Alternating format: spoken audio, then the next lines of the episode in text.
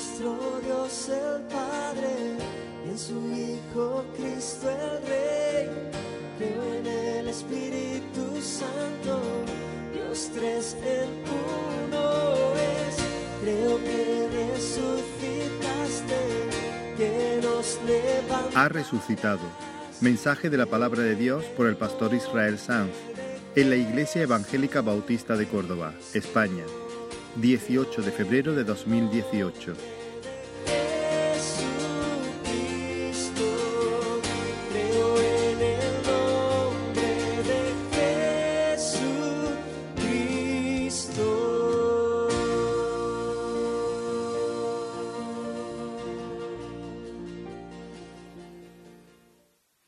Marcos capítulo 15. Antes de leer, la semana pasada estuvimos viendo la crucifixión y vimos al Señor Jesús abandonado absolutamente en la cruz, despojado de toda satisfacción, de todo alivio, como si todos los dolores se hubiesen agolpado sobre su cabeza. Eh, Vimos al Señor Jesús hecho el blanco de todas las flechas. Le atacan los soldados romanos, le atacan los líderes judíos, le atacan los que pasan, le atacan los que mueren a su lado. El Padre también le ataca. Lo ama, pero lo destroza. Lo ama, pero lo sujeta, lo pone bajo maldición. Y allí fue herido y desolado y abatido. Pero justo antes de expirar, él gritó como un campeón desde la cruz. Dio un grito de victoria. ¿Recordáis? Consumado es, está hecho, he cumplido la tarea. Con un grito imponente. Dijo que todo estaba realizado, que todo, todo, estaba completado. Así que a Jesús dijimos, no lo están matando, Él está dando su vida voluntariamente. Y Él está dando su vida voluntariamente para cumplir la tarea que el Padre le ha encargado. Porque desde antes de la fundación del mundo, Él fue destinado para morir ese viernes por la tarde como sustituto de los pecadores. Sí, fue molido, fue triturado bajo el justo furor de su Padre, de Dios. Pero fue molido no por sus pecados. Él no, él no hizo nada malo. Él fue molido y triturado, recibiendo el castigo de nuestros pecados.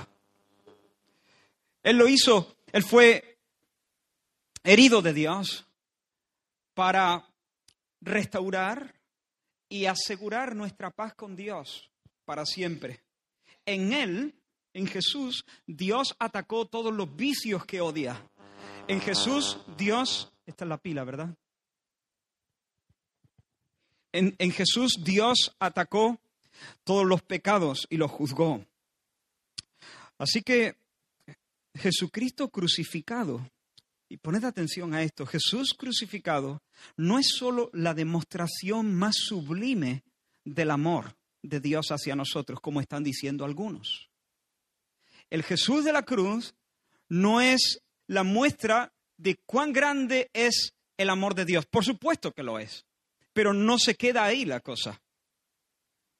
Él es, el Jesús crucificado, es el sacrificio que carga con la ira de Dios y la aplaca para que Dios nos sea propicio. Jesucristo crucificado no es solamente un ejemplo de confianza y de obediencia uh, perfecta a Dios, como algunos están diciendo.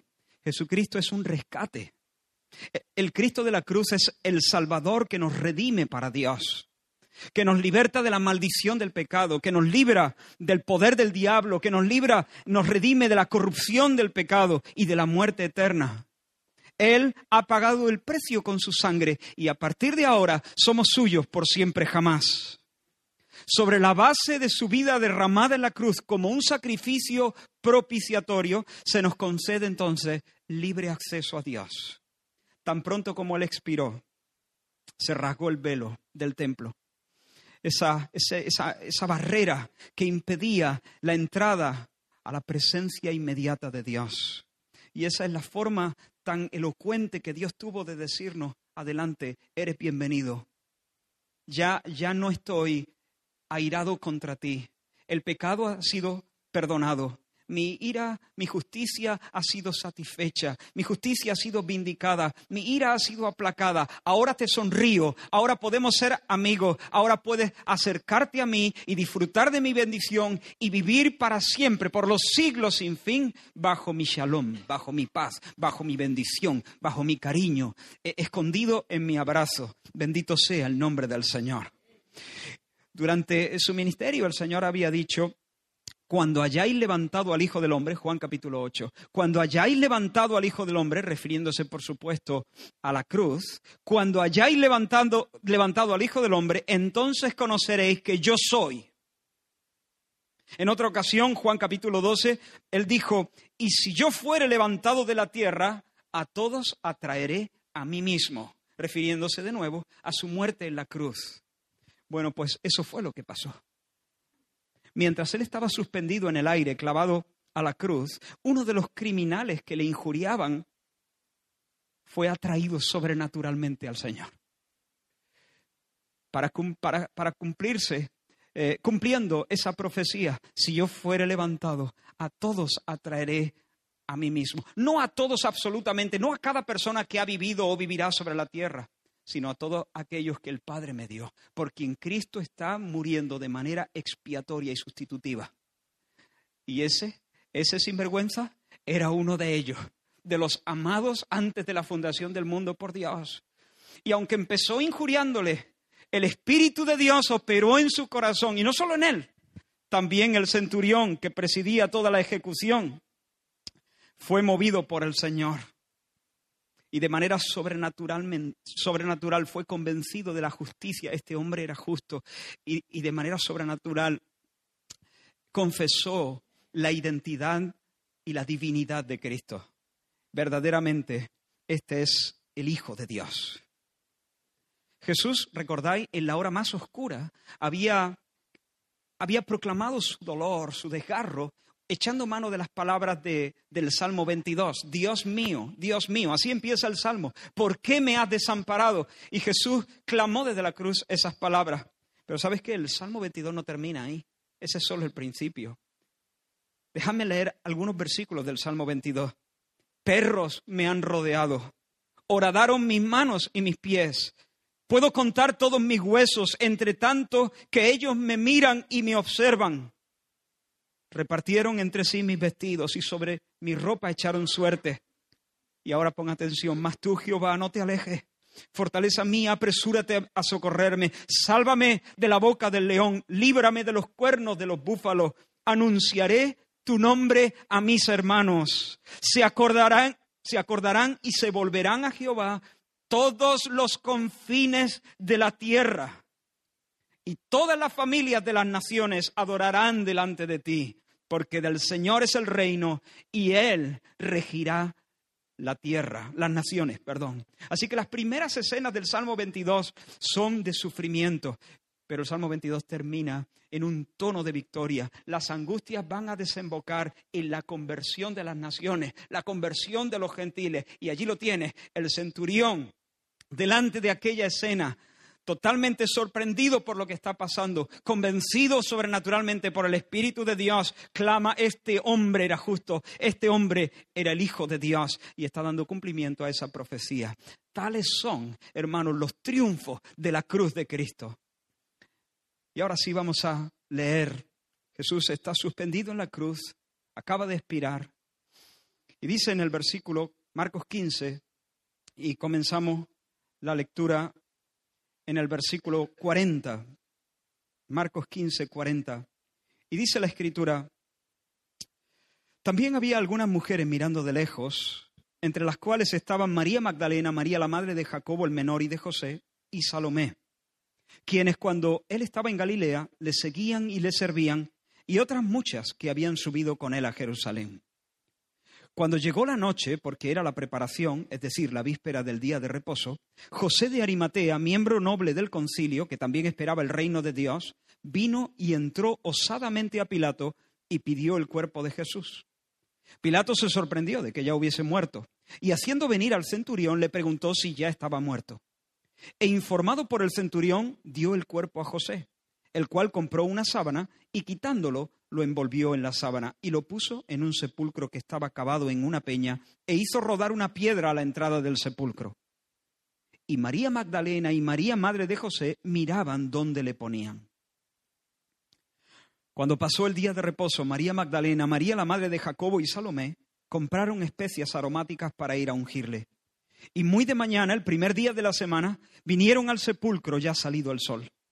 Pero decían entre sí, ¿quién nos removerá la piedra de la entrada del sepulcro? Pero cuando miraron, vieron removida la piedra, que era muy grande. Y cuando entraron en el sepulcro, vieron a un joven sentado al lado derecho, cubierto de una larga ropa blanca, y se espantaron. Mas él les dijo, no os asustéis, buscáis a Jesús Nazareno, el que fue crucificado, ha resucitado, no está aquí, mirad el lugar donde le pusieron. Pero id, decid a sus discípulos y a Pedro, que él va delante de vosotros a Galilea, allí le veréis, como os dijo. Y ellas se fueron huyendo del sepulcro, porque les había tomado temblor y espanto, ni decían nada a nadie porque tenían miedo. Hasta ahí la lectura. Señor, ayúdanos. Ayúdanos, Señor, a oír tu palabra. Y opera, Señor, opera fe.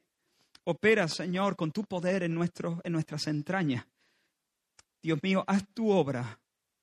Haz tu obra poderosa, real, auténtica. Danos, Señor, en este rato una experiencia verdadera contigo. En el nombre de Jesús. Amén. Amén. Jesús acaba de morir, como estábamos diciendo, y de eso no hay duda. El cuerpo del Señor quedó sin vida sobre la madera de la cruz mientras se hacía de noche. Estaba muerto. Y Marcos se preocupa de dejarlo muy claro. Y Marcos se preocupa en despejar cualquier duda al respecto. Jesús estaba muerto, no estaba desmayado, estaba muerto. Y para eso él menciona diferentes testigos. En primer lugar, las mujeres. ¿Lo has visto? Dice que había algunas mujeres que estaban viéndolo a la distancia, pero lo estaban viendo. Ellas fueron testigos eh, de que el Señor realmente murió. María Magdalena, Salomé y María, la madre de Santiago, el menor. Por cierto, entre paréntesis, los discípulos se habían quitado de en medio, pero las mujeres seguían allí, cerca, a cierta distancia, pero contemplando la escena. Y tal vez, la Biblia no lo dice así, pero yo creo que nos lo deja intuir. Había una intensidad en sus afectos que tal vez superaba la intensidad que los discípulos eh, sentían eh, la intensidad del amor que los discípulos tenían por, los, por, el propio Señor. Eh, eh, los evangelistas se encargan de honrar de esta manera el Espíritu Santo por medio de los evangelistas a esas mujeres que estuvieron cerca en, estos momentos de la crucifixión y el entierro de Jesús. Cierro el paréntesis. Así que las mujeres sirven de testigos pero también José de, Arimatea. A los romanos cuando crucificaban a alguien no les importaba dejar los cuerpos ahí durante días incluso, eh, para, debajo de, bajo el relente de la noche y el, y el calor del día, para que los pájaros los picoteasen y los perros se los comiesen, porque los crucificados no estaban a mucha altura, estaban a poco del suelo. Pero Dios había dispuesto que fuesen que, el Señor fuese sepultado. Por eso Él obró también sobrenaturalmente en el corazón de José de Arimatea, que era uno de los miembros más importantes del Sanedrín. Toda esa compañía de líderes que acababan de condenar y de ajusticiar a Jesús. Hasta aquí José de Arimatea había sido un hombre que aunque íntimamente estaba, se identificaba con Jesús y se identificaba con su mensaje del reino de Dios y esperaba el reino de Dios, pero había permanecido como un discípulo clandestino, secreto, porque tenía miedo. Juan nos dice en su Evangelio que, José de Arimatea, que era discípulo de Jesús, nos dice en el capítulo 19, versículo 38, pero secretamente, por miedo de los judíos, rogó a Pilato que le permitiese llevarse el cuerpo de Jesús. Y sigue diciendo Juan un poquito más adelante, dice, también Nicodemo, el que había visitado a Jesús de noche, ¿recuerdas en Juan capítulo 3? a quien Jesús le dijo, es necesario que nazca de nuevo. También Nicodemo vino trayendo un compuesto de mirra y aloes como 100 libras. Y tomaron pues el cuerpo de Jesús, él y José de Arimatea, y lo envolvieron en lienzos con especias aromáticas, según es costumbre sepultar entre los judíos. Mira, José de Arimatea hasta aquí había sido un cobarde. Su fe era sincera, pero estaba lleno de temor al hombre. Quizá, ¿qué van a decir? Eh, eh, voy a perder mis privilegios. Seguramente me sacarán del Sanedrín. Tal vez voy a tener problemas mayores. Pero algo ha pasado aquí. El Espíritu de Dios se está moviendo, se está moviendo en el criminal que muere al lado, se está moviendo en el centurión que, que preside la ejecución, se está moviendo en el corazón de José de Arimatea, se está moviendo también en el corazón de Nicodemo. Otro discípulo que hasta ese momento ha permanecido medio secreto, pero que ahora decide, junto con José, honrar a Jesús y, por cierto, sepultarle con honores. Porque no es normal eh, traer 35 o 40 kilos de especias para, para ungir un cadáver. Eso no es normal, eso solamente se hace con los reyes. Pero ahora estos dos discípulos que hasta aquí han sido secretos quieren honrar a Jesús de alguna manera. Compran una sábana nueva, descuelgan a Jesús. Eh, José de Arimatea lo coloca en un sepulcro que no ha sido estrenado y que está cavado en la roca, que seguramente era para él y para, para los suyos les lavan, eh, o sea, lavan el cadáver, lo eh, untan las gasas con esa especie de aloe, esa, esa mezcla entre aloe y, y, mirra, y entonces envuelven el cuerpo de Jesús ya limpio, ya lavado, como si fuera una momia. Así es como ungían. Y todas esas gasas estaban llenas de perfume para, para evitar que el cuerpo hediese demasiado. Así que no solamente tenemos a las mujeres como testigos de la muerte del Señor, sino que tenemos a estos dos, que son hombres conocidos, que son hombres respetables, que fueron también testigos de que Jesús, cuando fue sepultado, cuando la piedra rodó, estaba muerto y más que muerto. Ellos lo descolgaron, ellos lo lavaron, ellos lo lo envolvieron en, las, en, las, telas, en las gasas, que tenía toda, toda, toda esa, ese potingue de perfumes y de mirra y de aloes. Es decir, ellos estaban seguros de que Jesús no es que había perdido la conciencia, no estaba momentáneamente desmayado, no, no, estaba muerto. Pero de todos los testigos, quizá el más significativo es el centurión. Hemos leído cuando Pilato eh, recibe la visita de José de Arimatea, que le pide el cuerpo de Jesús, Pilato se sorprende de que ya estuviera muerto, porque la cruz estaba diseñada, la crucifixión, para ser una tortura lenta.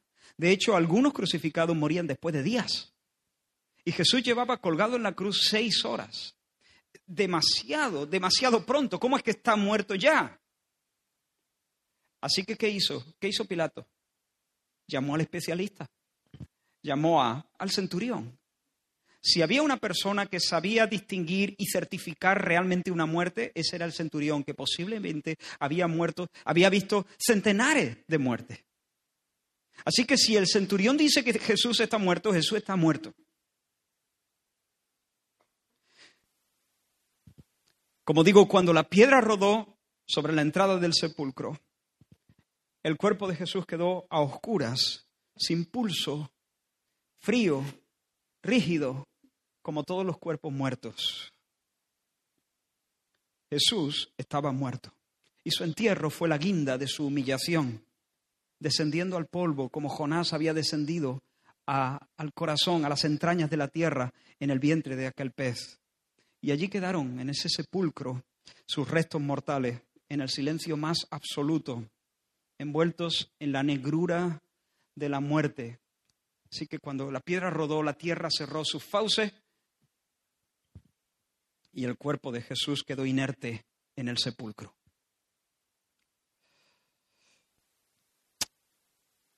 Pero dice la escritura que cuando terminó el sabbat, el día de descanso, eso fue el viernes ya a última hora, ya comenzando el sabbat, que comenzaba en lo que para nosotros sería el viernes eh, a, la hora final, de, eh, en las horas finales de la tarde. Cuando terminó el sábado, lo que para nosotros sería el sábado a, primeras horas de la noche, últimas horas de la tarde, dice que las mujeres compraron perfumes para ungir el cadáver.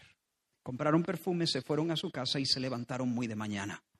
Y el domingo, cuando apenas estaba amaneciendo, partieron hacia el sepulcro. Y de nuevo aquí yo quiero ver un, un- un gesto de amor, de, de cariño, de honra hacia el Señor, porque quieren honrarle en su muerte, quieren llorarle y quieren perfumarle y quieren decirle adiós en condiciones a Jesús, porque no han podido decirle adiós en condiciones.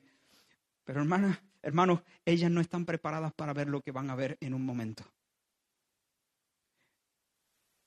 Ellas iban preocupadas, ¿quién nos va a remover la piedra? Nosotras no podemos remover la piedra, pero cuando llegan la tumba está abierta, la piedra ha sido ya removida. Ahora quiero abrir un paréntesis aquí, un momento, un momento. ¿No será que se han equivocado de tumba? Porque algunos han dicho eso. Seguramente como estaban tan, tan en shock, como estaban tan transidas de dolor, seguramente se equivocaron de tumba. ¿Qué, qué hay de, de- de- de- de raro en eso? Se pueden haber equivocado de tumba y entonces se asomaron a una tumba que realmente no era la tumba donde Jesús le había, eh, había sido colocado.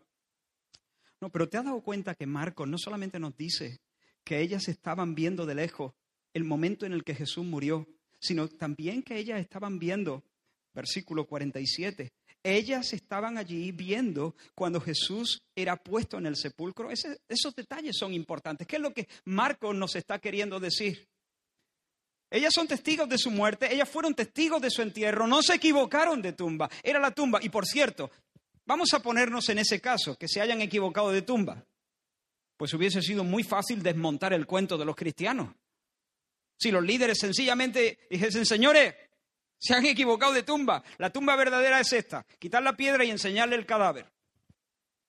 Pero nunca pudieron hacerlo, porque no se equivocaron de tumba, porque no había cadáver.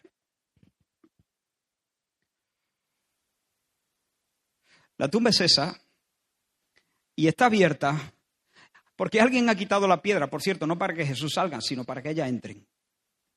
Y dentro hay un ángel sentado a, la derecha de donde se, ponía el, cadáver, que les asegura que Jesús, el crucificado, dice.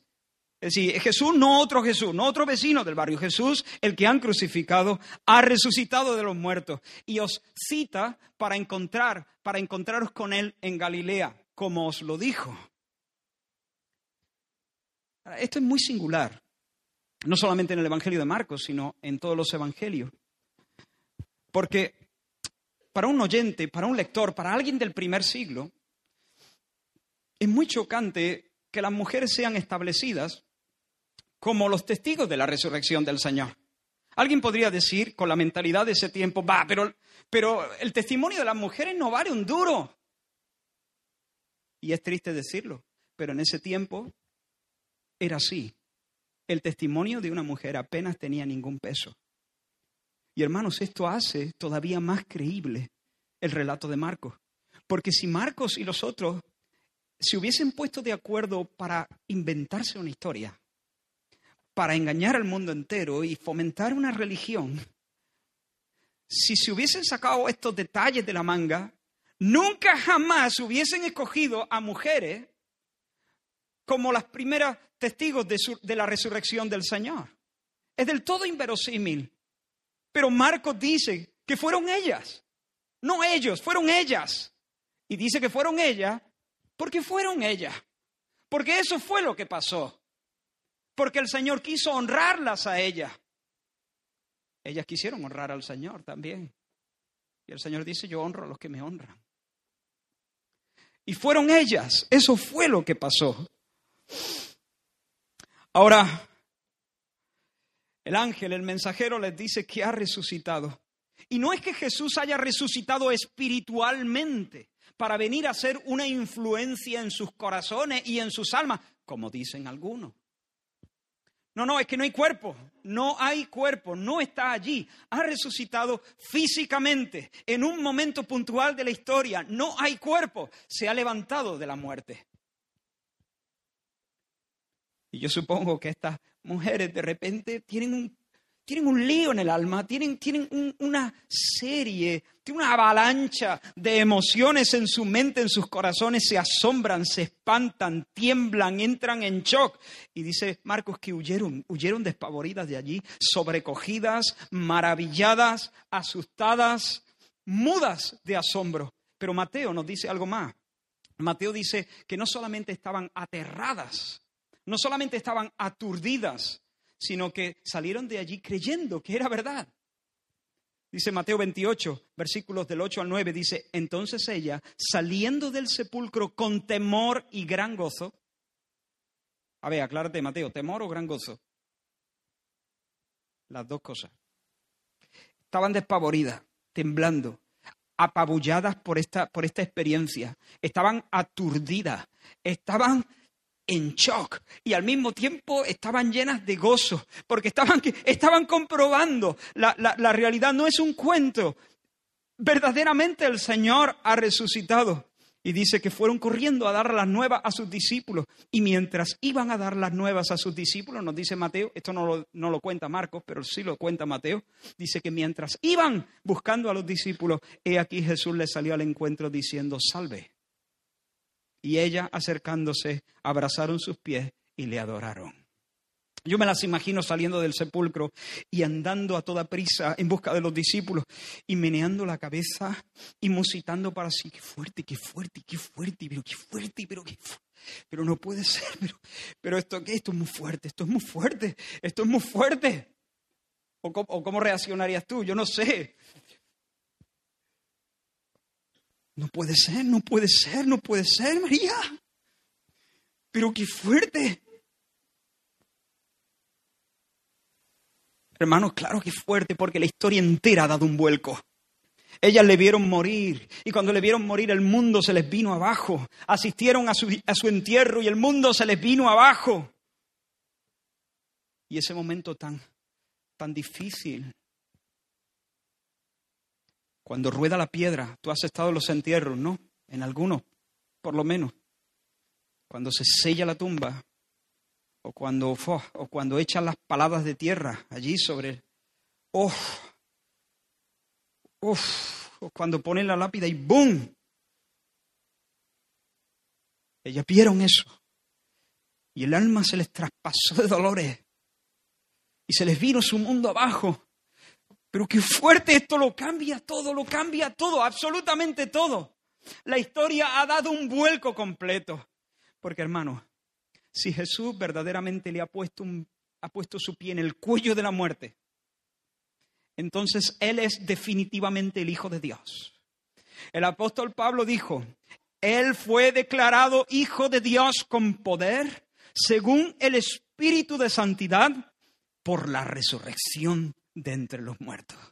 Por la resurrección de los muertos, Él fue declarado Hijo de Dios. Fue declarado con poder Hijo de Dios. A Él le habían acusa- acusado de blasfemia y le llenaron de gargajo. Pero el veredicto del, del Padre es este, mi hijo eres tú, yo te engendré hoy, pídeme y te daré por herencia las naciones y como posesión tuya los confines de la tierra. Él fue por la resurrección declarado hijo de Dios con poder, según el Espíritu de Santidad. Bendito sea el nombre del Señor. Si Jesús realmente ha sido sacado por el Padre del sepulcro, entonces es porque el Padre ha aceptado el sacrificio que Jesús ha hecho en favor de los pecadores. El Padre ha calibrado su obra, la ha pesado en su balanza y el Padre ha quedado satisfecho. ¿Sabes qué significa eso? Que estamos a salvo. Eso es lo que significa. Que los pecados han sido verdaderamente cubiertos. Que el Señor nunca más se acordará de ellos, como ha prometido. Ya no hay culpa, ya no hay castigo, nunca más. El apóstol Pablo también en la epístola a los romanos dice, Él fue entregado por nuestras transgresiones y resucitado para nuestra justificación. Es decir, su resurrección es la garantía de que su obra expiatoria ha sido un éxito. Todo un éxito. Lo ha hecho, lo ha hecho bien, el Padre lo ha recibido y por lo tanto nosotros estamos a salvo. No hay culpa, no hay castigo, el Padre nos sonríe y nunca hará otra cosa. Si Jesús, hermanos, ha salido triunfante del sepulcro, Fíjate que antes he dicho, si el Padre lo ha sacado del sepulcro, porque Dios Padre fue quien resucitó a Jesús. Y ahora acabo de decir que si Jesús ha salido él triunfante del sepulcro, porque él mismo tomó su propia vida, es el Padre y es el Hijo, los agentes de la resurrección.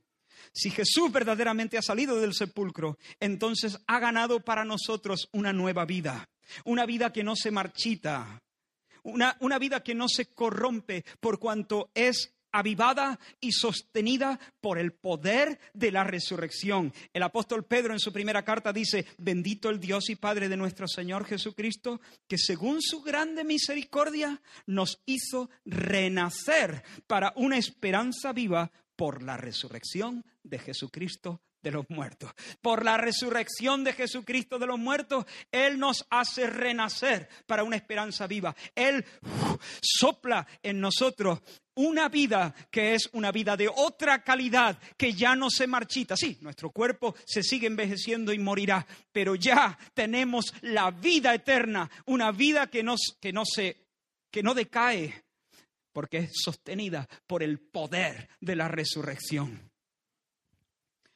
Pero Dios que es rico en misericordia, Pablo a los Efesios, por su gran amor con que nos amó, aun estando nosotros muertos en pecados, nos dio vida juntamente con Cristo y juntamente con Él nos resucitó. Hermanos, si Jesús verdaderamente ha entregado su vida y al tercer día la ha vuelto a tomar, su victoria es completa, inapelable y definitiva. Sobre el poder de Satanás, el poder de Satanás y la muerte y el pecado han sido rotundamente vencidos. Y si estamos ligados a Él, pase lo que pase, todo va a salir bien. Hermanos, esto lo cambia todo. Esto lo cambia todo. Pase lo que pase, todo va a salir bien. Las cosas agradables, las cosas desagradables, todas ellas obran para nuestro bien. Si realmente Jesús salió de esa tumba venciendo la muerte y si yo por la gracia de Dios estoy ligado a Él. No importa si estoy pasando un valle de sombra de muerte. Esto lo cambia todo. Yo sé que todo va a salir bien. Porque el diablo ha sido vencido, la muerte ha sido vencida, el pecado ha sido vencido y cuando todo acabe yo estaré de pie del lado de los vencedores. En el lado de los vencedores, para ser más preciso. Jehová quiso quebrantarlo sujetándole a padecimiento, Isaías 53. Cuando haya puesto su vida en expiación por el pecado, verá linaje, vivirá por largos días, que es otra manera de decir volverá a vivir para siempre. Y ahora atento, y la voluntad del Señor será en su mano prosperada. Si Jesucristo ha resucitado de los muertos, Él se establece como el ejecutivo infalible, el que hace que todos los planes de Dios vayan adelante y se cumplan sin faltar ni uno de ellos. Hemos escuchado durante el tiempo de alabanza la lectura de uno de los pasajes más impresionantes desde mi punto de vista de, la escritura, Apocalipsis capítulo 5, donde allí están en el rollo, en el libro de Dios, escritos sus propósitos, pero ese libro está sellado el ángel clama, ¿quién es libro? ¿Quién es digno, perdón, de acercarse al, al, que está sentado en el trono, tomar el libro de su mano, desatarle los sellos y leerlo? En otras palabras, ¿quién es digno de hacer que todo eso que está contemplado por Dios, decretado por Dios, se cumpla? El plan es maravilloso, pero si ese libro no se abre, es inútil. No habrá consuelo para los santos, no habrá eh, juicio contra los impíos. El plan es maravilloso, pero ¿quién lo va a echar a andar? ¿Quién lo va a ejecutar? Si el libro permanece cerrado, entonces nosotros ¿qué estamos haciendo aquí? Si el libro permanece cerrado, Juan es, es, un tipo que ha gastado su vida en una cosa inútil porque ha llegado el momento de dar a luz y la que tiene que dar a luz no tiene fuerzas para darla. Todo va a ser un aborto, esta historia va a ser un aborto. Y entonces Dice que Juan lloraba y lloraba y lloraba y lloraba y lloraba hasta que uno le dice, Juan, no llore. No llore, hermano, le dice uno de los ancianos. El león de la tribu de Judá, la raíz de David, ha vencido. Él es digno de abrir el libro y desatar su sello. En otras palabras, Él ha vencido y Él es el ejecutivo infalible. Él es el que hace que la voluntad del Señor sea prosperada en su mano, como nos dijo Isaías y la voluntad del Señor será prosperada en su mano. Si Jesús salió de la tumba, si venció a la muerte, entonces pase lo que pase, en medio de cualquier circunstancia, yo puedo decir, yo sé que esto no va a ser un aborto. El Señor cumplirá su propósito en mí. El Señor cumplirá su propósito en la iglesia. Hermanos, si Jesús está vivo, no solamente tenemos de Él un recuerdo, no solamente tenemos de Él una memoria, no solamente podemos acordarnos del Señor, no, no, no, podemos hablar con Él. Porque está vivo. No solamente tenemos un recuerdo de Él, no solamente como una foto. No, no, el Señor está vivo y el martes por la mañana, mientras te dirige a la oficina, puedes ir hablando con Él. Y ahora mismo, mientras escuchas este mensaje, le puedes lanzar un piropo y lo escucha. Y Él puede hablar contigo y abrirte el oído para susurrarte su amor mientras escucha este mensaje. Así espero que sea. Si todo eso es así, Él lo dijo, yo estoy con vosotros todos los días.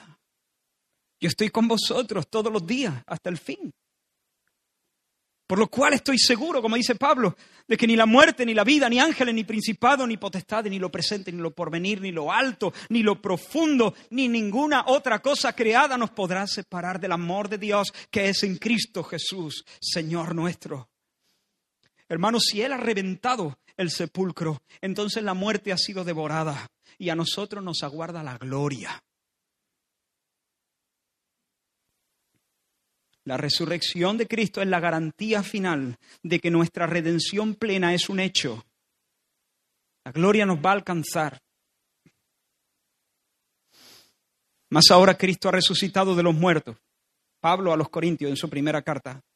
Más ahora Cristo ha resucitado de los muertos. Primicias de los que duermen es hecho. De los que durmieron es hecho. Por cuanto la muerte entró por un hombre, también por un hombre la resurrección de los muertos. Porque así como en Adán todos mueren, también en Cristo todos serán vivificados, todos los que están en Cristo. De este lado de la eternidad, hermanos, la vida es frágil, la vida es transitoria, es fugaz. Los fuertes se acuestan sanos y se levantan heridos de muerte por un cáncer que crece en secreto. Y yo y, no lo sabía. Los jóvenes se llenan de ansias, se llenan de proyectos y corren y luego se cansan y se arrugan y pierden velocidad y pierden el pelo y luego la tumba y la muerte y ponen su cuerpo debajo del césped.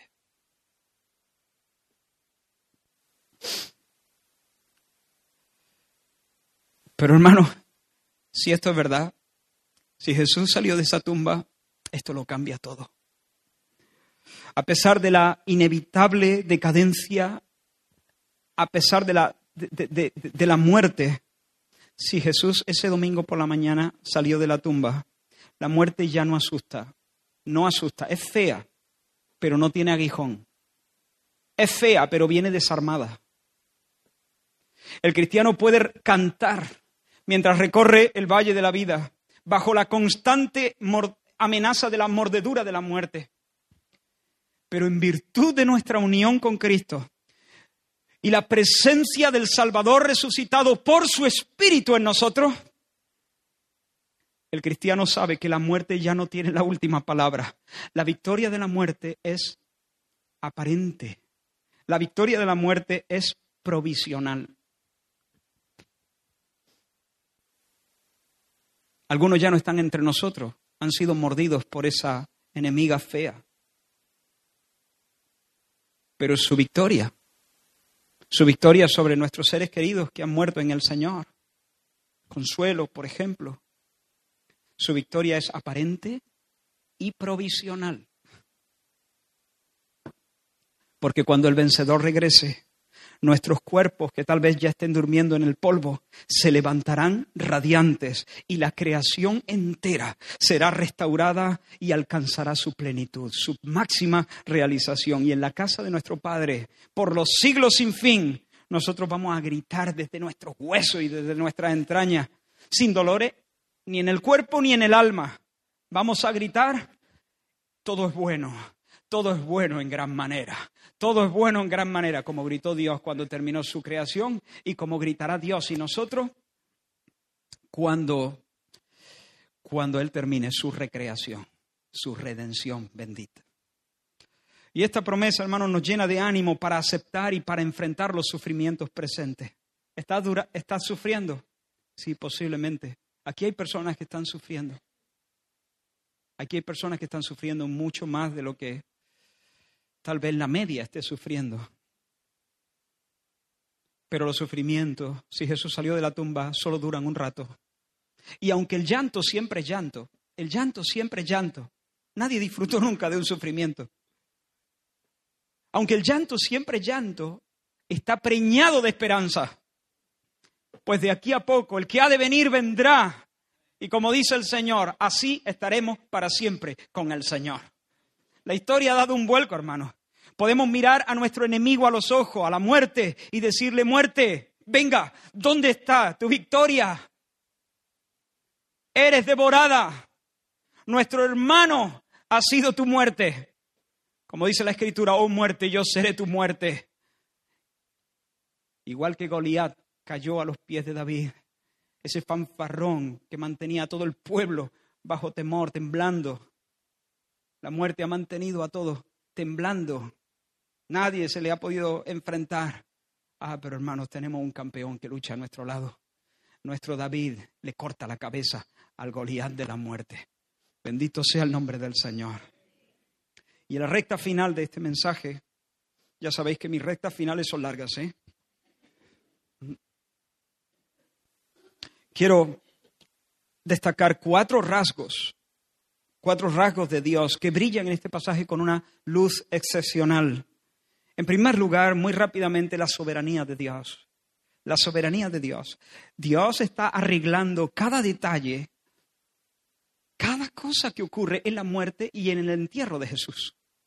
Es, es increíble, pero las cosas no, no es el azar, es Dios orquestando todo de tal manera que se cumpla al dedillo todo lo que estaba profetizado sobre Jesús.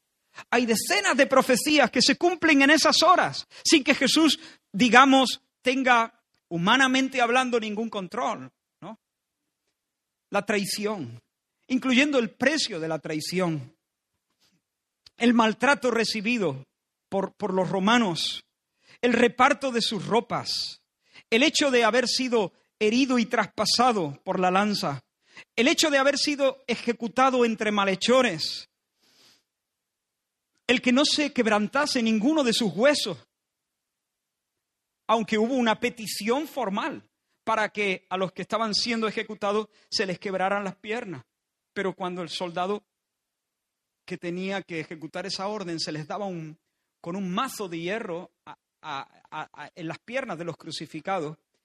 Y entonces cuando les partían los huesos, los crucificados ya no podían, no tenían fuerza para apoyarse sobre el clavo y sobre la pequeña tablita que ponían abajo para respirar. Y entonces enseguida morían de asfixia. Les quebraban las piernas y era cuestión de minutos. Y viendo que estaba llegando el Sabbat, oh, tenemos que celebrar nuestra fiesta, gloria a Dios, parten las piernas para que la celebramos con limpia conciencia. Pero cuando el soldado viene, se da cuenta que Jesús ya está muerto. Y entonces lo que hace es que no le parte las piernas. Había una profecía, había una profecía al respecto, que no se le partiría ningún hueso. Y había otra profecía que diría, mirarán al que traspasaron. ¿Y qué hizo el soldado? Tras, y lo traspasó. Dios está orquestando todas las cosas.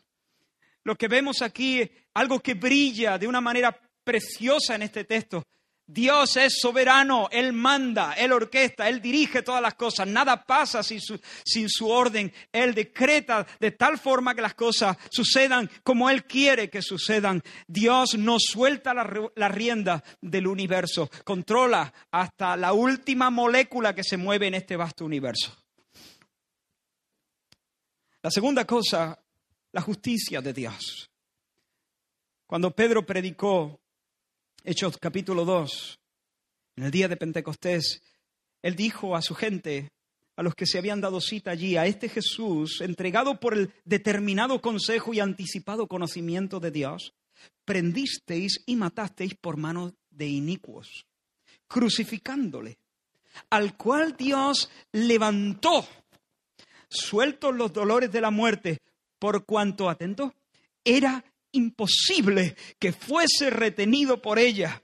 Porque David dice de él, porque no dejarás mi alma en el Hades, ni permitirás que tu santo vea corrupción. Me hiciste conocer los caminos de la vida, me llenarás de gozo con tu presencia. Precioso pasaje. ¿Por qué? El que yacía en el sepulcro, hermano, era el impecable. El impecable jamás hizo nada para merecer la muerte, nunca mereció siquiera un reproche. Cada paso, cada gesto, cada pensamiento, cada motivación fue una exhibición de pureza, de nobleza, de, valentía, de santidad pura. El que yacía en el sepulcro era el hijo obediente, el siervo manso y humilde, había muerto porque en obediencia al Padre había apurado la, copa amarga que el Padre le entrega. Había muerto obedeciendo, obedeciendo de forma radical, sin componenda. Merece el aplauso, merece la aprobación, merece la honra, merece el premio, merece el beso, merece que los ángeles le adoren, merece una ovación cerrada de todo el universo. Eso es lo que merece. ¿Qué hace el impecable en el sepulcro? Merece que el Padre le dé lo que anunció darle. Lo que anunció por boca del profeta Isaías, yo le daré parte con los grandes y con los fuertes repartirá despojos, por cuanto derramó su vida hasta la muerte y fue contado con los pecadores, habiendo él llevado el pecado de muchos y orado por los transgresores. Yo le daré parte con los grandes. Eso es lo que merece el que yace en el sepulcro. Merece vida, merece gozo, como dice el texto, me hiciste conocer los caminos de la vida, me llenarás de gozo con tu presencia. Eso, eso es lo que merece el que está en el sepulcro. Merece un nombre sobre todo nombre. Merece que todas las rodillas se doblen delante de él. ¿Y sabes lo que hace el Padre? El Padre hace justicia y le da lo que merece. Ahora sí, Hace un rato hizo justicia, aplicando sobre él la pena de nuestros pecados, pero ahora hace justicia porque él no ha pecado y es imposible que sea retenido por la muerte. Y ahora sí, pletórico de gozo, el Padre lo levanta de entre los muertos. El Padre justo le da lo que merece, vida, gozo, luz, gloria, honra, inmortalidad, paz, belleza indescriptible, lo que merece. Por cierto, nosotros nos podemos unir y podemos darle también lo que merece, nuestra lealtad, nuestro beso, nuestros afectos, nuestro aplauso, nuestra admiración, porque eso es lo que merece. Tercera cosa, tercer rasgo que quiero destacar, he destacado la soberanía de Dios, he destacado la justicia de Dios, quiero destacar ahora el poder de Dios, el poder. Jesús está muerto, no tiene pulso, no tiene hálito, su espíritu se ha separado de su cuerpo. El sepulcro está cerrado, una enorme piedra bloquea la entrada. Un sello imperial. La, tumba ha sido sellada con un sello imperial que impide, que prohíbe terminantemente, bajo la amenaza de la espada de Roma, eh, abrir la piedra, abrir el sepulcro. Y encima, para colmo, si no fuese suficiente esa amenaza, es decir, quien toque el sello, quien abra esto, se la juega. Encima, hay una guardia romana que ha sido eh, puesta allí a la entrada del sepulcro para evitar que los discípulos, según dicen los líderes religiosos, intenten robar el cuerpo. Así que fíjate, Jesús está muerto, muerto, muerto. Y la tumba está sellada. Ah, pero Dios es todopoderoso. Hermano, Dios es todopoderoso. Las cosas existen cuando Él las nombra. Y las cosas dejan de existir cuando Él aparta su vista. Quitas tu vista y pierden el hálito. ¿Qué es la muerte para Dios? ¿Qué es la muerte para Dios? ¿Y qué es la piedra? Me está entrando la risa. ¿Y qué es la guardia? ¿Y qué significan para él las advertencias y las amenazas imperiales? Dios se ríe de la piedra, Dios se ríe de la guardia, Dios se ríe del sello romano y Dios se ríe de la muerte, porque nuestro Dios es el Shaddai, Él es el Dios todopoderoso, omnipotente. Cuando Dios le anuncia eh, la bendición que trae sobre la vida de Sara y de Abraham, Sara, la mujer que tenía 90 años y no había tenido un hijo en su vida, porque no podía, porque era estéril, escucha el anuncio de los ángeles y se ríe. Se ríe. Y Dios le dice, ¿de qué se ríe, ¿De qué se ríe Sara? Abraham, ¿de qué se ríe Sara? Yo no sé si Dios estaba muy irritado o un poquito, nada más. Pero si yo te estoy diciendo que va a tener un hijo, no te rías. Como si tiene 190 años. Como si lleva cinco siglos muerto. Si yo te digo que va a tener un hijo, Dios le dice, ¿de qué se ríe Sara? ¿Acaso hay algo difícil para Dios? ¿Tú sabes con quién está hablando? ¿Tú sabes quién soy yo? ¿De qué se ríe Sara? Así que hermanos, no seamos cínicos, no seamos incrédulos, no seamos duros de corazón. Si Dios dice una cosa y Dios había dicho que Él se iba a levantar, Jesús había anunciado que se iba a levantar al tercer día de entre los muertos. No importa la piedra, no importa las amenazas romanas, no importa ni siquiera la realidad oscura de la muerte. Dios es todopoderoso. Y la cuarta cosa y la última. Aquí veo yo una exhibición preciosa de la paciencia y de la misericordia de Dios. En primer lugar con las mujeres, que sí es verdad, le querían mucho, pero eran incrédulas, que todo hay que decirlo.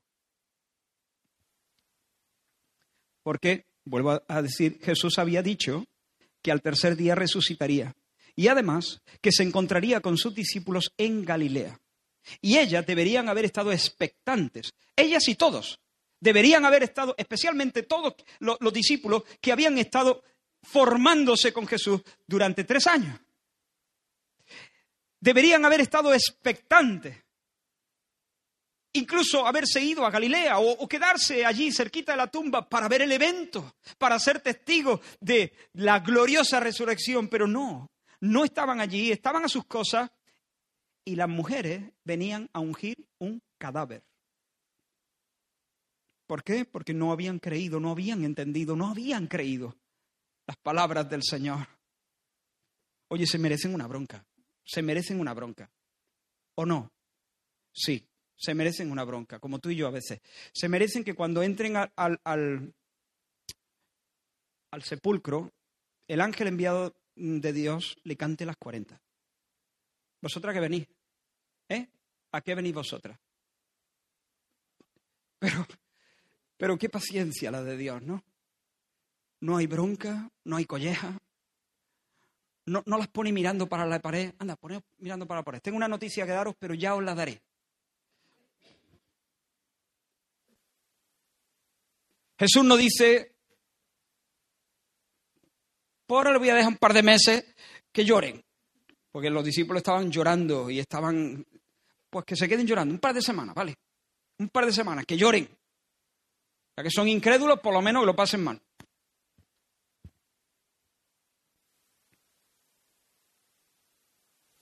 Te sonríes porque esa es muchas veces la manera en que nosotros actuamos. Pero Dios es mejor que nosotros el Señor no las deja llorar más, el Señor no le, echa una bronca. Un poquito más adelante, luego, el Señor, cuando se aparece a sus discípulos, les va a tirar de la oreja, es verdad. Les reprende su incredulidad. Pero en este momento, en este momento, el Señor se les, les sale al encuentro, no solamente a través del ángel. Mateo nos ha dicho que luego, mientras ellas iban en busca de los discípulos, Jesús mismo les sale al paso y les dice, salve, y las saluda y se deja adorar por ellas. Pero especialmente, hermano, con los discípulos. Con los discípulos dice a las mujeres, el ángel le dice, dice el Señor, que le digáis a los discípulos que Él, así como os anunció, Él se va a reunir con vosotros en Galilea. Ya, ya sé, ya sé que cada uno salió a sus cosas, salió despavorido, eh, que os quitasteis de medio, os quitasteis de medio, pero sabes que Él es el buen pastor. Y como buen pastor se levanta y va a pegar su chiflido, y ahora lo está haciendo a través de mí, Estoy tomando, estoy parafraseando al ángel y os está convocando a sus ovejitas en Galilea. Él no ha renunciado a vosotros. Vosotros habéis quitado en medio, pero él otra vez os vuelve a reunir en torno a él, porque sus proyectos siguen adelante y sigue contando con vosotros. Pero especialmente, hermanos, especialmente ya sabes a quién voy a mencionar ahora, ¿no? A Pedro. ¿Te has dado cuenta cómo el ángel le habla a las mujeres y, y decirle a sus discípulos y a Pedro? La Biblia, yo, he visto que la Biblia no desperdicia lenguaje, no, desperdicia saliva, no desperdicia tinta, perdón. Eh, hay una cierta economía. Los relatos son bastante sobrios. Y yo pregunto, ¿no hubiese bastado decirle a las mujeres, id y decirle a sus discípulos que Él va delante de vosotros? ¿Acaso Pedro no era un discípulo? Eso es como si yo digo, id y decirle a a toda la congregación y a Rafa Osuna. Bueno, Rafa, Rafa es un miembro de la congregación. ¿Por qué, ¿Por qué lo menciona aparte? Pues hermano, muy sencillo. Tú ya lo sabes. Porque Pedro necesitaba. Pedro necesitaba escuchar su nombre. Necesitaba escuchar su nombre. Porque si no, el Señor no lo hubiera dicho.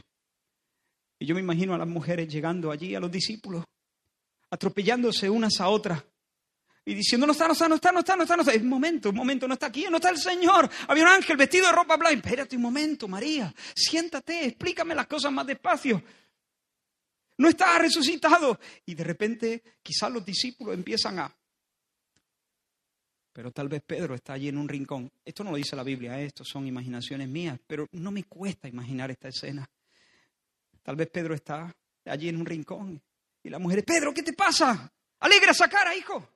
El Señor ha resucitado, se, se va a encontrar con nosotros en Galilea. Sí, sí, sí, y vosotros, y vosotros. ¿No te lo crees? Sí, sí, y vosotros. Supongo que el diablo estaba haciendo su, su, su obra mala y perversa en el corazón de este hermano nuestro, que había caído tan bajo como negar a Jesús en su cara en el momento crítico, hasta con maldiciones, había, se había desentendido del Señor y había maldecido y había negado conocerle. Y el diablo estaba diciendo, Pedro, qué desgraciado eres. Para ti ya no hay salvación en Dios. Muchos dicen de mí, como el salmista, no hay salvación para él en Dios. Y el diablo hace esa, tarea. O bueno, en todo caso, sí, vale, hay salvación, la salvación no se pierde, tienes buena teología. Pero ni de lejos aspires a ser lo que un día estabas llamado a ser. Te has descolgado. Ahora confórmate con una segunda categoría. El Señor te ama y te perdonará, irás al cielo, pero olvídate, olvídate de las glorias que soñaste, olvídate de algunas promesas porque has caído muy, muy bajo. Olvídate, las cosas mejores son para los mejores y tú no eres uno de ellos. Pero imagínate a las mujeres, él diciendo, y vosotros, yo ya me, ya. Pero Pedro, tú tienes que venir, va, no, no, no. Pedro, tú tienes que venir, dijo tu nombre. ¿Qué? ¿Qué dijo tu nombre? ¿Cómo? Que te mencionó, que dijo tu nombre exactamente. María, no juegues con estas cosas. No, que dijo tu nombre. Él dijo, id y decirle a sus discípulos y a Pedro, no me juegues con esto. No, Pedro, hermano mío, que dijo tu nombre. Bueno, pues yo te digo a ti, si está en esa situación, porque sé cómo se las gasta el diablo y cómo él intenta convencernos de que tendremos que conformarnos con las migajas que se le caen a los hijos de la mesa pues yo quiero decirte, Él dice tu nombre. Dice tu nombre. Él dice tu nombre.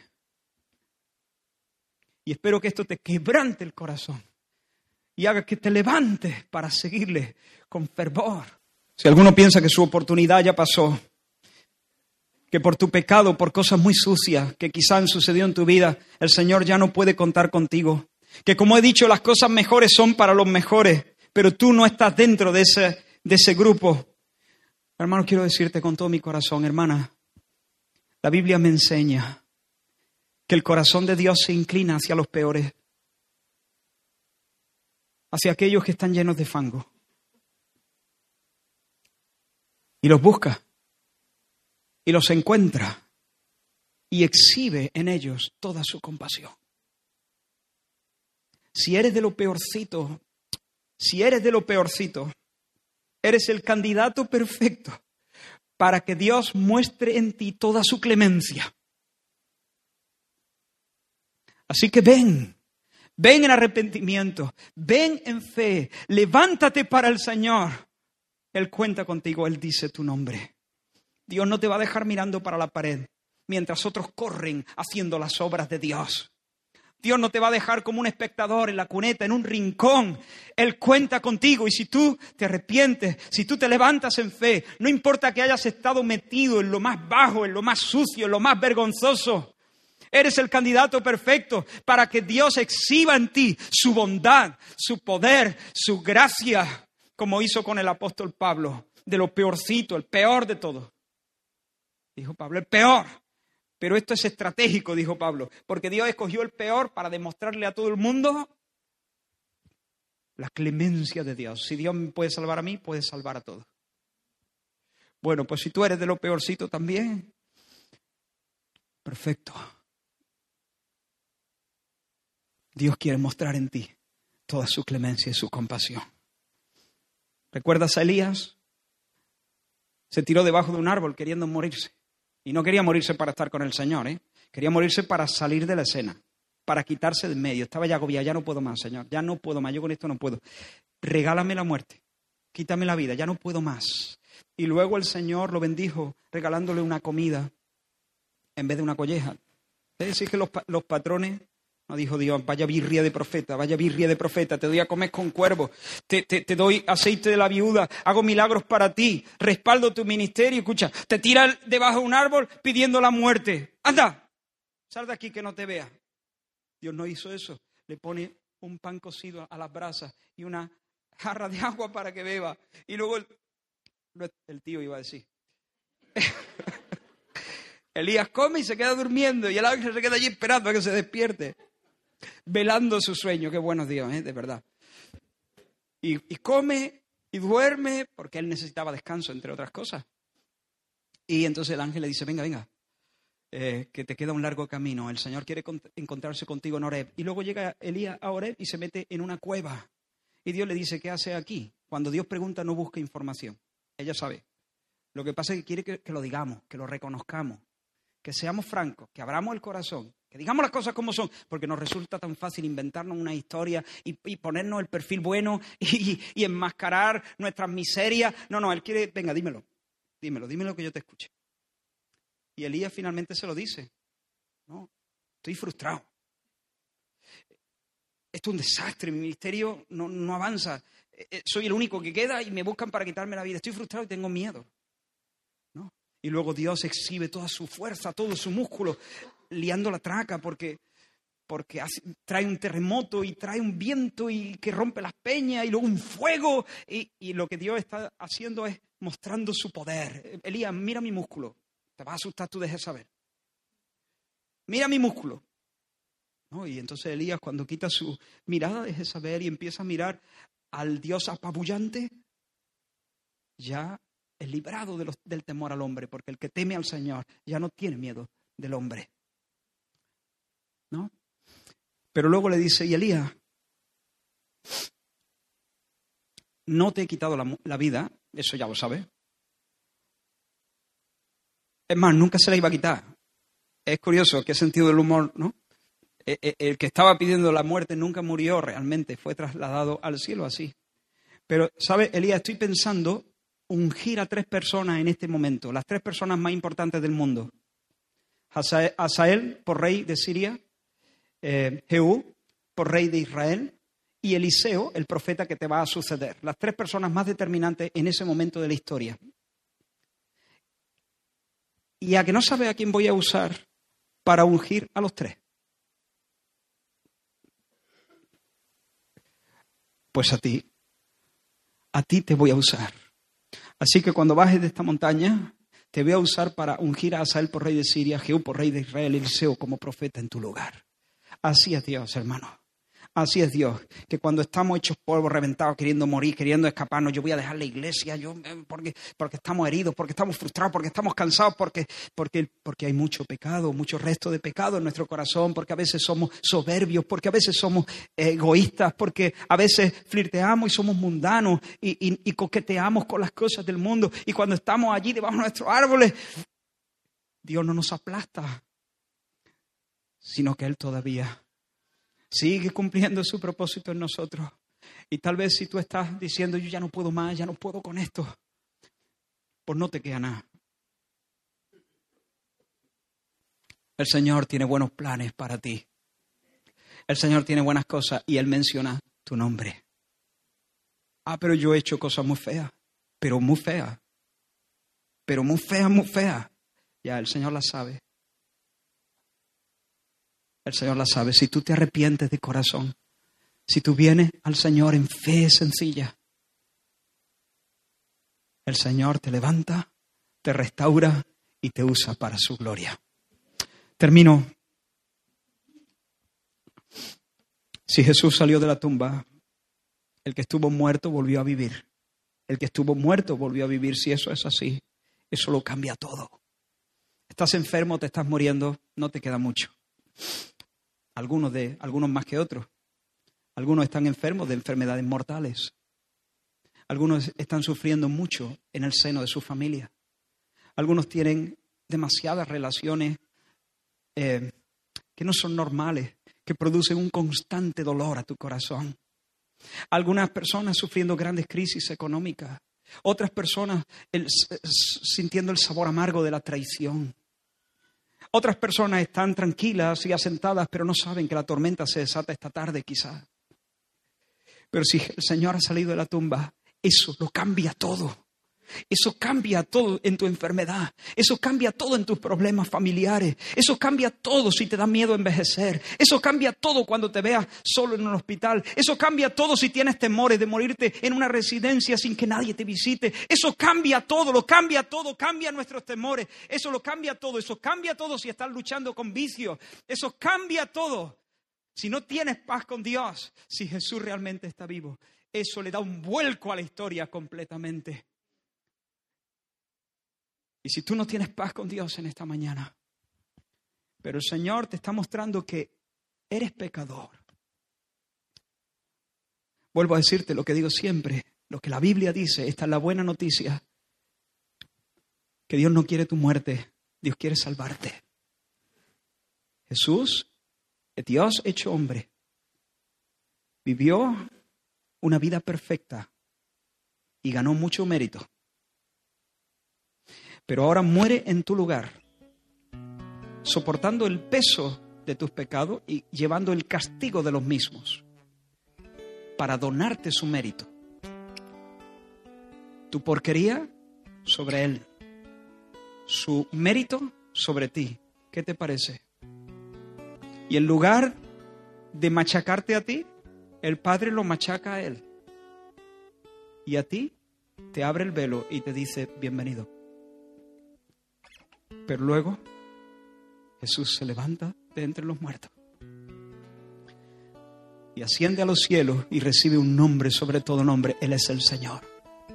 Y si tú hoy crees que Jesús murió como el sustituto de los pecadores, que llevó en su carne, el, que, llevó tus pecados y soportó el, el castigo de los mismos, y que se levantó de entre los muertos para ser Señor de entre los vivos, entre, de, los vivos y de los muertos. Si tú vienes en arrepentimiento y dices, ya no quiero yo gobernar mi propia vida, me sujeto completamente a ti. Jesús, tú eres mi capitán, tú eres mi jefe, tú eres mi Señor, tú eres mi, mi tesoro, tú eres mi todo. Si tú dices eso de todo corazón, entonces el Padre declarará que tú eres justo y nunca más se acordará de tus pecados. Y pondrá en ti su Espíritu Santo para que puedas vivir una nueva vida con un nuevo poder y vencer las cosas que hasta aquí te han vencido. Y cuando el telón se eche, entonces Dios te dará la bienvenida a su gloria. Y así estaremos siempre con el Señor. Arrepiéntete ahora mismo. Mientras yo estoy hablando, dile, Señor, confieso mi pecado. He sido rebelde, merezco el infierno, lo merezco. Confiesa también tu fe en el Señor Jesús. Y entrega tu corazón, ríndete por completo. No suelte al Señor, no, no, te conformes con una oración. Eh, no, no, no, no te conformes con una... Aquí no hay fórmula. Aquí, si hubiese, yo te la daría, pero no la hay, no la hay. No hay, una, no hay unas palabras mágicas, no hay una forma de decir, bueno, si tú dices estas cuatro palabras, no, no, de esta manera, en este orden. Si tú dices, no, no, aquí no hay. Aquí es que tu corazón corra al Señor y se aferre a Él y pongas tu fe completamente en Él y allí te quedes y digas, Cristo es mío y yo soy suyo. Y entonces habrás sido salvo. Dios te salva. Vamos a orar. Gracias Señor por tu resurrección. Gracias Señor por el poder desplegado. La supereminente grandeza de tu poder, la cual actuó en Cristo, resucitándole de entre los muertos. Alumbra nuestro entendimiento para que podamos conocer cuál es la esperanza a la que tú nos llamas. Cuál es la supereminente grandeza de tu poder que actúa en nosotros, la cual operó en Cristo, levantándole de entre los muertos. Trae luz a nuestros corazones. Salva hoy en el nombre de Jesús, Señor. Y permítenos darte nuestra ovación. Permítenos darte nuestra ovación. Tú lo has hecho bien. Tú eres precioso, radiante. Tú mereces a la diestra de Dios ser lleno del gozo y de la vida y de la plenitud. Tú mereces la adoración. Amén y amén. Vamos a terminar alabando al Señor.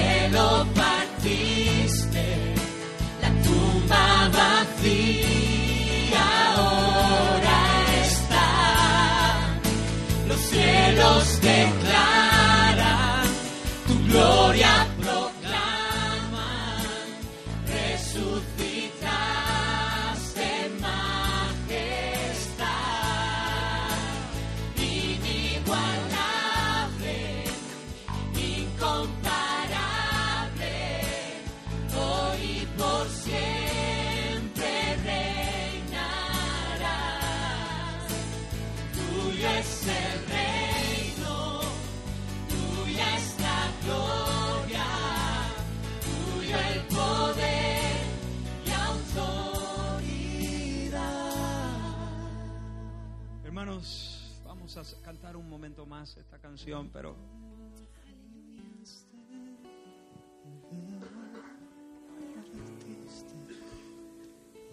quiero pedirte que seas muy específico. El Señor quiere darnos un entendimiento grande de cómo el hecho de la resurrección cambia toda la historia, pero no la nuestra, la nuestra personal. A veces lloramos de más. A veces nos preocupamos de más. A veces malgastamos recursos de más. Aquellas mujeres compraron perfumes para ungir a quién? A un cadáver que no existía. Aquellas mujeres estaban preocupadas por, una, por, una, por un problema ya resuelto. ¿Quién nos removerá la piedra? No, no.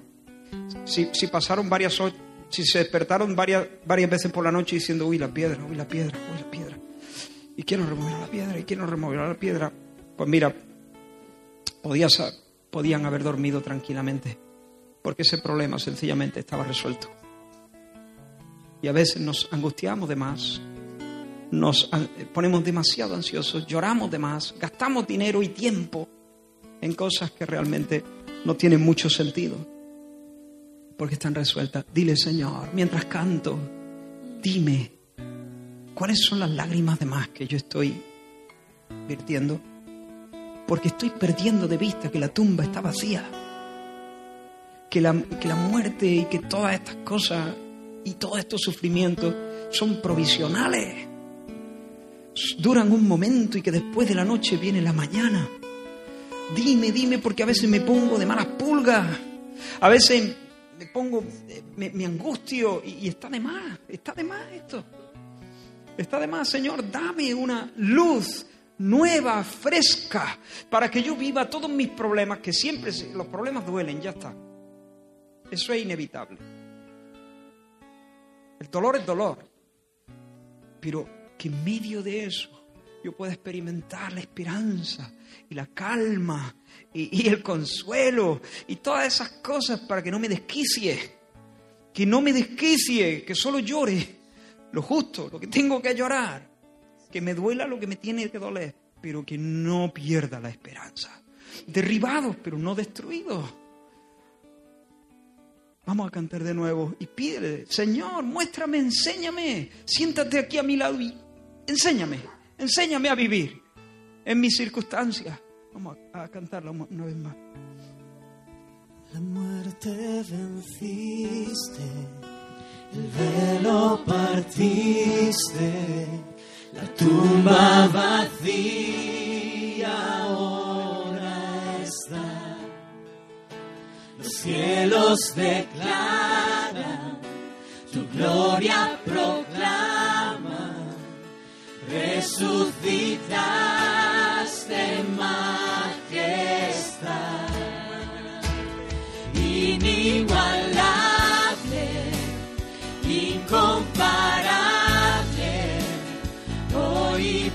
siempre reinará. Tuyo es el reino, tuya es la gloria, tuyo el poder y autoridad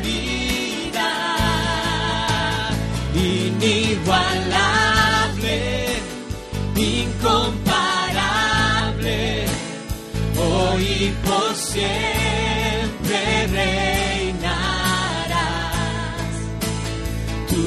es el reino, tuya es la gloria, tuyo el poder y autoridad.